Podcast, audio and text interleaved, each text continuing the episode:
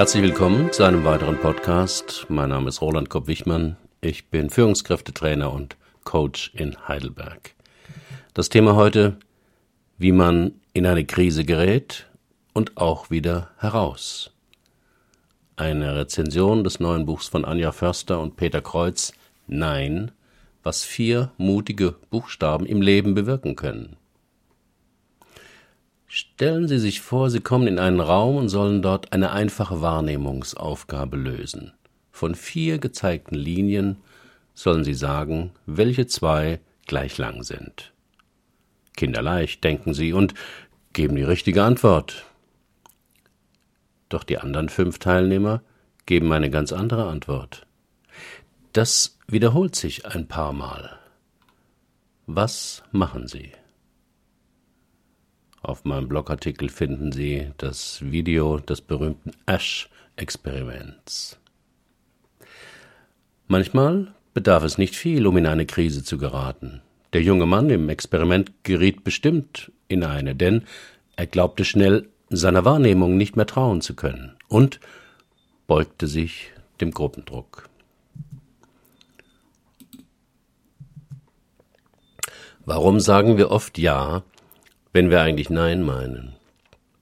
Das ist die zentrale Frage, die Anja Förster und Peter Kreuz in ihrem neuen Buch Nein, was vier mutige Buchstaben im Leben bewirken können, beantworten wollen.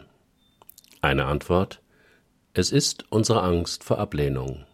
Genauer gesagt, der Ausschluss des Einzelnen aus einer Gruppe.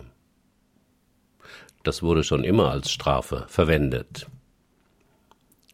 Die Autoren schreiben, Zitat, die Gefängnisstrafe, die Verbannung, die Vogelfreiheit, die Entlassung, die Rücktrittsforderung, der Entzug von Bürgerrechten, die Vertreibung oder das Scherbengericht im alten Athen.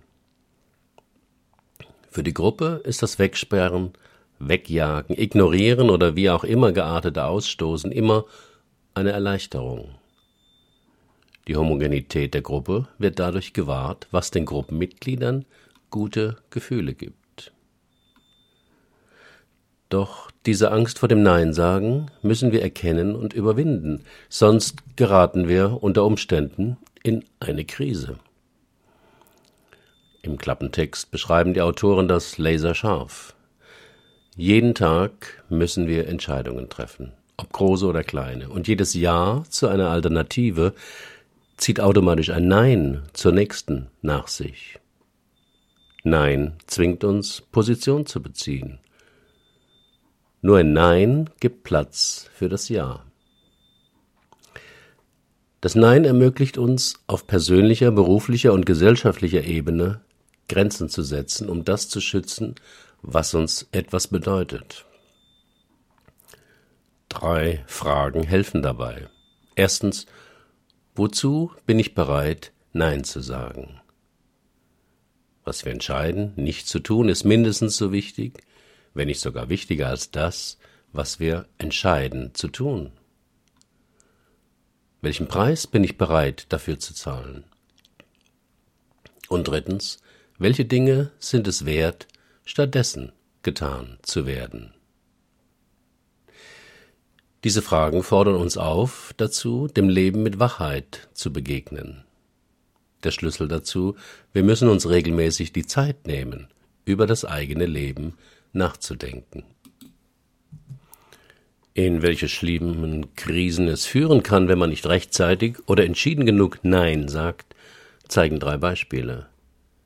Der VW-Skandal um die Schummelsoftware zur Abgasreduzierung wird das Unternehmen Milliarden kosten, weil an der entsprechenden Stelle ein Entwickler, ein Abteilungsleiter oder ein Vorstand nicht Nein sagte. Die Pleite, die Samsung gerade mit seinem Galaxy Note 7 erlebt, kostet das Unternehmen voraussichtlich etwa 17 Milliarden, weil man nicht früh genug Nein sagte zur mittlerweile üblichen Praxis des Beta-Testens durch den Kunden. Die meisten Ehekrisen entstehen durch Fremdgehen, weil man in einer stressigen Situation oder einem schwachen Moment zu der lockenden Versuchung nicht Nein gesagt.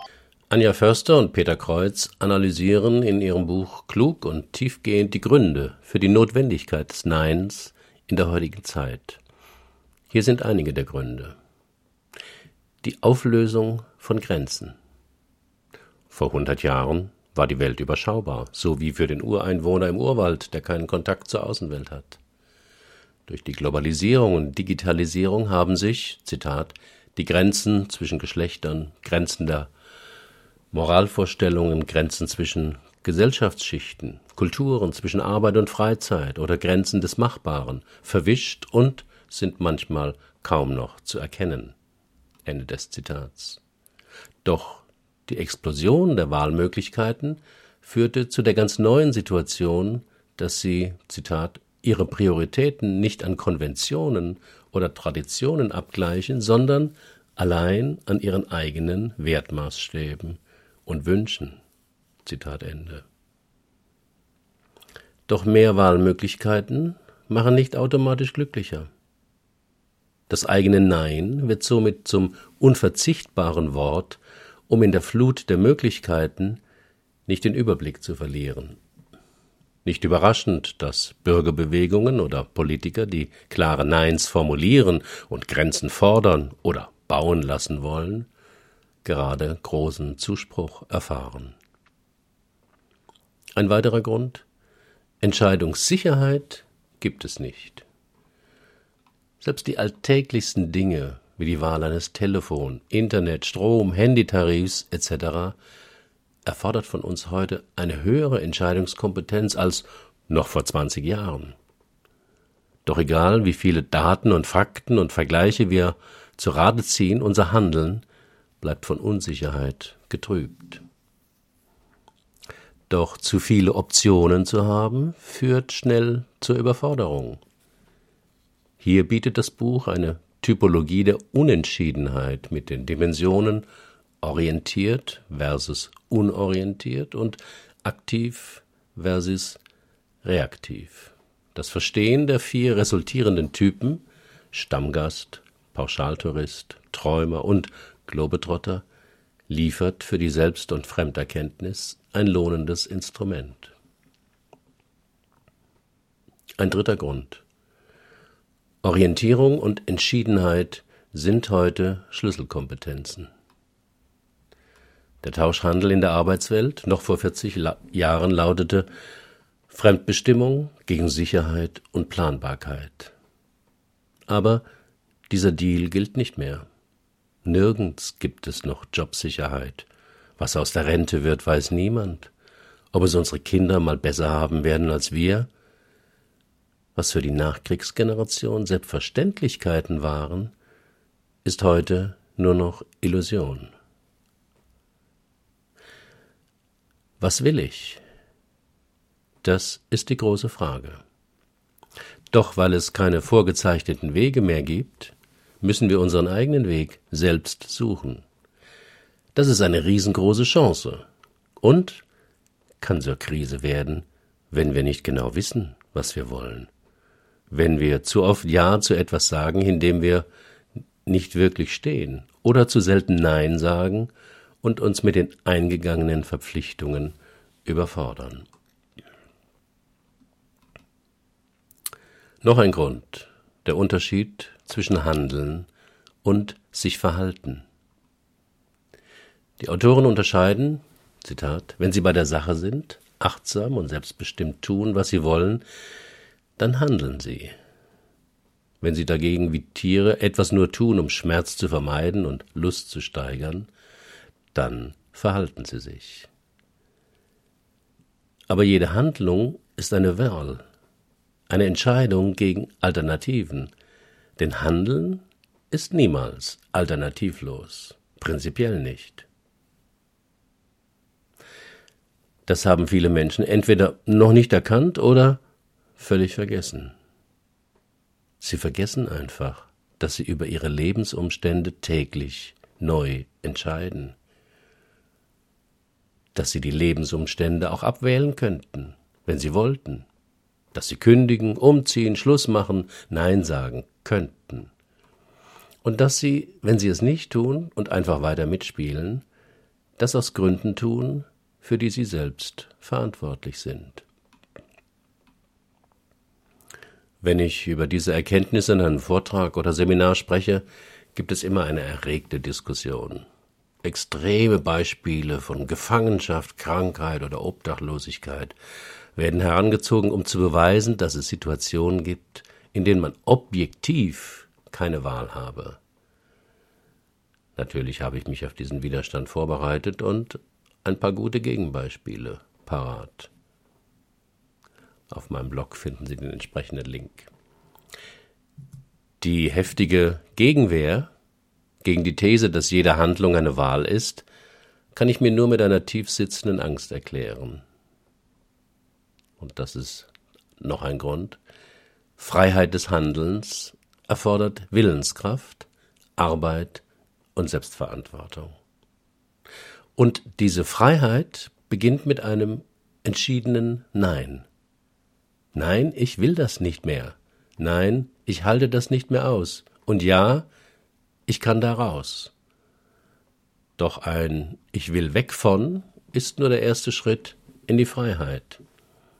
Es braucht auch den zweiten Schritt zu Ich will hin zu. Doch warum greifen nicht alle Menschen nach dieser Freiheit? Dafür nennen die Autoren einen uncoolen Grund.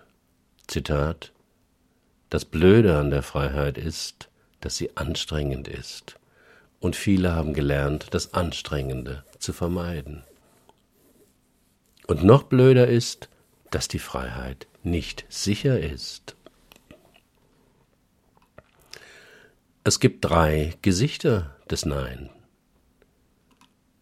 Ratgeber wollen uns beibringen, wie man ganz leicht Nein sagen lernt. Ängstliche Gedanken verdrängen, eine selbstbewusste Körpersprache haben und so weiter. Doch solche Tipps sind zu schlicht, um wirksam zu sein. Nein sagen fällt deshalb so schwer, weil es im Kern immer um ein Spannungsverhältnis geht. Welches Spannungsverhältnis das ist und wie Sie es lösen können, verraten Anjo Förster und Peter Kreuz in dem Video, das Sie auf meinem Blogartikel sehen. Aber das Nein hat auch große Vorteile. Nein ist der Schlüsselbegriff zu Identität, Ordnung, Struktur und Disziplin. Nein ist das Schlüsselwort für die Definition unserer Identität oder auf Unternehmensebene der Marke. Nein zwingt uns, Position zu beziehen. Nur ein Nein schafft Platz für das Ja. Ich hoffe, ich konnte Sie mit dieser Rezension neugierig machen auf das Buch. Es ist ein tolles Buch für alle, die ihr eigenes Leben leben wollen und nicht das Leben anderer. Es ist ein unbequemes Buch, denn es kann einem klar werden, dass man sich seine Erfahrung der gegenwärtigen Lebenssituation selbst geschaffen hat. Es ist ein befreiendes Buch, denn es zeigt, wie man durch klare Neins mehr Luft, Leichtigkeit und Spaß in sein Leben kriegen kann. Ein entschiedenes Leben zu führen ist lernbar. Haben Sie Lust für einen ersten persönlichen Schritt? To-Do-Listen kennen Sie ja. Jene Listen auf Papier oder im Smartphone, auf denen Sie notiert haben, was Sie noch erledigen wollen oder müssen, die frustrierende Erfahrung mit diesen Listen ist ja, dass man nie damit fertig wird. Einfach, weil sie unaufhörlich nachwachsen. Ist das Leben nur eine sehr lange To-Do-Liste? habe ich mal auf dem Blog gefragt und einen Artikel darüber geschrieben. Förster und Kreuz schlagen das Gegenteil vor. Eine Not-To-Do-Liste. Da notieren Sie all die Dinge und Gewohnheiten, die Sie nicht mehr tun werden. Also zum Beispiel auf regelmäßige Pausen verzichten, immer telefonisch erreichbar zu sein, benutzte Teller erstmal auf den Geschirrspüler zu stellen, bei jedem Bing aufs Smartphone zu schauen, hungrig im Supermarkt einkaufen gehen und so weiter. Schon diese kleinen Neins werden Ihnen vielleicht ganz schön schwer fallen, sind aber ein erster Schritt zu mehr Selbstbestimmung und Freiheit. Auch die anderen erfolgreichen Bücher von Förster und Kreuz habe ich rezensiert auf meinem Blog. Macht, was ihr liebt, hört auf zu arbeiten, nur Tute bleiben liegen, Spuren statt Staub. Und was hat das jetzt mit Krisen zu tun? Krise wird im Wörterbuch definiert als Höhepunkt oder Wendepunkt einer gefährlichen Lage, entscheidender Abschnitt einer schwierigen Situation. Nicht jedes Problem, das sich nicht gleich lösen lässt, kann man schon als Krise bezeichnen. Entscheidend ist, dass etwas kippt. Ich tausche mich öfters mit Bernd Sieslack aus. Er arbeitet als Coach auf Sylt und in Hamburg und wir haben ähnliche Erfahrungen mit Menschen, die zu uns kommen. Er schreibt, in den vergangenen Jahren suchten häufig Menschen in der Krise meine Unterstützung, die, platt gesagt, einfach fix und fertig waren. Es gab auch keine Reserven mehr, um sich aus dem Tief herauszuziehen. Beziehungskrise, Firma läuft nicht, Endlosschleife an Verpflichtungen rund um die Uhr online, Übergewicht, so lässt sich das fortsetzen. Die Folge, nicht nur mit dem Umfeld zu Hause oder im Job, sondern auch mit sich selbst wird der Umgang immer anstrengender. Und dann kommen sie, endlich, irgendwann, die Fragen. Soll das so weitergehen? Für wen mache ich das eigentlich? Erst diese oder ähnliche Fragen sind der Beginn der Veränderungsbereitschaft. Ansonsten vergehen oft Jahre, in denen mit Kosmetik versucht wird, die Verschlimmerung aufzuhalten. Mal wieder Urlaub, das in den engen Wochenablauf noch eingeschobene Yoga- oder Fitnessstudio, im fortgeschrittenen Stadium vielleicht sogar mal ein Selbsthilfebuch oder ein Methodenseminar. Wenn irgendwann damit nichts mehr zugedeckt werden kann und die Menschen einfach nicht mehr weiter wissen, hat ihnen im günstigsten Fall jemand meine Karte in die Hand gedrückt und es entsteht ein Kontakt zu mir. Ich kann insbesondere Menschen, die in der Krise sind, extrem schnell und nachhaltig unterstützen. Ich kenne die Umstände, wie man sich reinmanövriert hat, habe es selbst erlebt und möchte weitergehen, weitergeben, wie es geht, wieder rauszukommen und was man sich sparen kann, weil es nicht funktioniert. Für unsere Zusammenarbeit gilt, nur Sie selbst können Ihre eigenen Probleme lösen. Meine Rolle ist, Orientierung zu geben. Dabei mag ich es, wenn Dinge funktionieren. Die Methode kann auch unkonventionell, langweilig oder unbeliebt sein. Wichtig ist, sie hilft. Bevor wir zusammenarbeiten, stelle ich ihm Ihnen im unverbindlichen Vorgespräch die aus meiner Sicht wichtigsten Fragen. Wollen Sie raus aus der Krise? Manchmal auch noch direkter. Haben Sie die Nase voll vom Leben, das Sie leben? Wenn dann ein klares Ja oder sogar ebenso deutlich Ja, gestrichen voll kommt, dann bin ich sicher, okay, dann sind Sie bei mir richtig. Erst bei einem Jahr ist der Klient endlich so weit, sich helfen zu lassen und hat anerkannt, dass es so jedenfalls nicht mehr weitergeht. Endlich ist es schlimm genug. Wenn er oder sie jetzt nichts mehr unternimmt, kommt es zu drastischen Folgen, persönlich, wirtschaftlich, gesundheitlich, familiär oder alles zusammen. Und das weiß auch der Klient.